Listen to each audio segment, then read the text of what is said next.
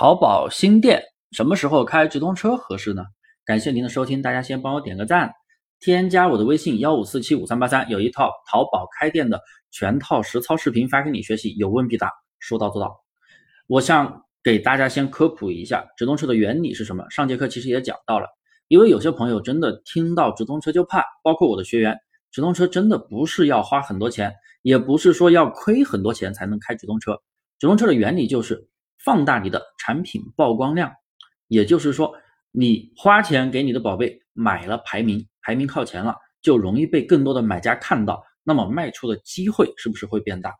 那是不是新店一定要开直通车呢？什么时候开合适呢？接下来问题我就会给大家讲清楚。在我的淘差价课程里面，开车分两种情况：一，店铺的冷启动期测款，这个情景开车就是。很多做电权的朋友一开始做的全电车，用软件把全店的宝贝加到直通车计划里面进行推广。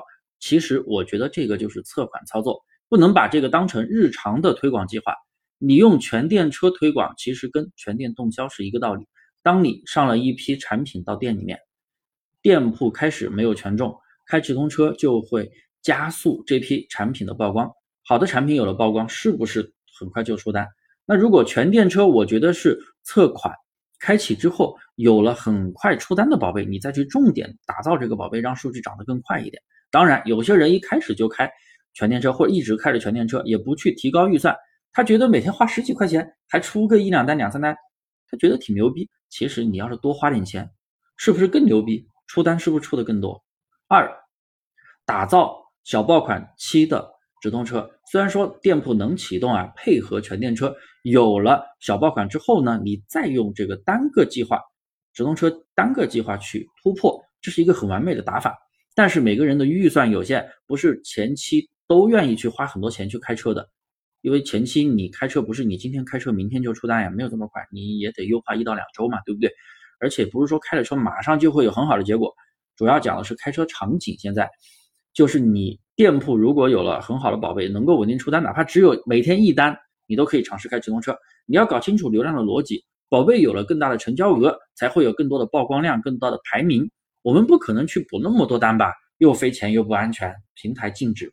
所以我们要做付费推广才是最安全有效的，直接花钱来加大你优秀产品的曝光，排名提升了，自然的访客就涨了呀，订单也会涨。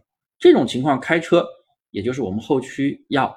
执行突破的时候开的车，所以这两种开车方式都是用了不同的场景。